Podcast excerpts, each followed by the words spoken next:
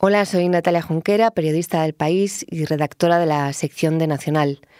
Escribí este artículo en la sección Anatomía de Twitter, donde analizamos a diario eh, comentarios que se realizan en, en las redes sociales y qué hay detrás. Se titula Que te vote chapote, una patente del PP, porque ha sido el PP el, que ha puesto ese lema en circulación y ahora el que no lo censura y, permite que se siga reproduciendo pese a que, como nos explica Consuelo Ordóñez, les causa dolor a las víctimas. Una princesa con el uniforme de gala del Ejército de Tierra, 82 aeronaves, 210 caballos, 4.177 militares. Por primera vez, una mujer, la cava María del Carmen Gómez Hurtado, protagonizando la parte más vistosa, el descenso en paracaídas con una bandera de 55 metros cuadrados y 15 kilos de peso. Y sin embargo, fue el nombre de un terrorista, Chapote, el protagonista en X, antes Twitter, de la fiesta nacional. Víctimas del terrorismo han mostrado en multitud de ocasiones el dolor que les causa escuchar la indigna frase que te bote Chapote. Pero eso fue lo que corearon asistentes al desfile en Madrid. Los abucheos a Pedro Sánchez se han convertido en una tradición dentro de la tradición. El lema ya es una especie de himno popular que este jueves sonó antes y después del oficial. Quienes siguen entonando ese doloroso y repugnante eslogan, tuiteó Consuelo Ordóñez, hermana de Gregorio Ordóñez, concejal Donostiarra del PP, asesinado por ETA en 1995, lo hacen, dijo, a sabiendas del dolor que nos causa, las víctimas de Chapote es lo último que les importa, ni siquiera saben sus nombres. Pero ¿qué vamos a esperar con el ejemplo que reciben de algunos de sus líderes políticos? Fue la presidenta madrileña, Isabel Díaz Ayuso, quien lo puso de moda. En febrero utilizó el que te vote chapote como argumento para zanjar un debate parlamentario.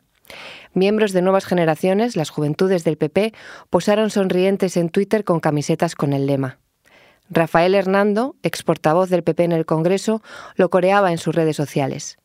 Yo, decía, conocí personalmente a Goyo Ordóñez y fui amigo suyo durante mucho tiempo hasta que lo asesinaron.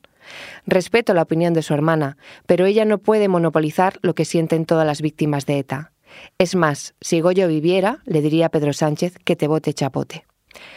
Para ser tan amigo, le contestó Ordóñez, presidenta del colectivo de víctimas del terrorismo, COVITE, en estos 28 años no te he conocido. Es obvio que no aprendiste nada de él. No hay peor inmundicia que la de aquellos que os atrevéis a decir lo que pensaría Goyo si estuviera vivo.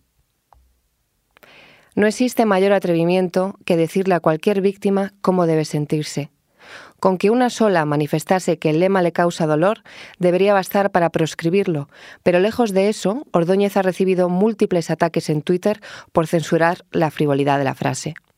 Quizá tenga que ver con el hecho de que ha denunciado la hipocresía del partido de su hermano al criticar al gobierno socialista por el acercamiento de presos de la banda, mientras que el PP no estaba en montañas lejanas, sino en el poder, cuando trasladó a 466 etarras a cárceles próximas al País Vasco, con la banda activa y matando, o cuando Aznar se mostró dispuesto al perdón y a la generosidad, dijo, y autorizó contactos con lo que llamó el Movimiento Vasco de Liberación.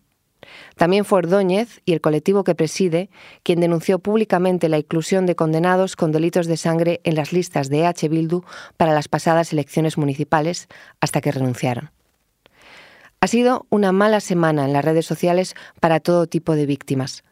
El reduccionismo maniqueo de algunos políticos ha equiparado a los palestinos con Hamas, como si ETA hubiera sido los vascos. Con todo, en la negrura aparecen ráfagas de luz. Me cuenta Ordóñez que la indignación compartida por el que te vote chapote le ha permitido conocer en Twitter a otras víctimas que son ya, dice, amigas del alma. Y no solo a víctimas, la hija de un preso de ETA escribió recientemente a la hija de un asesinado por la banda, Fernando Buesa, para condenar la profanación de su tumba. Y este jueves usó la misma red social para apoyar a Ordóñez y criticar el lema coreado en el desfile. Decía, siguen la corriente sin pensar en lo que supone a quien lo sufre. Muchas veces nos subimos al carro sin preocuparnos a dónde nos lleva. Subir es fácil, bajarse no tanto. Si lo sabré yo.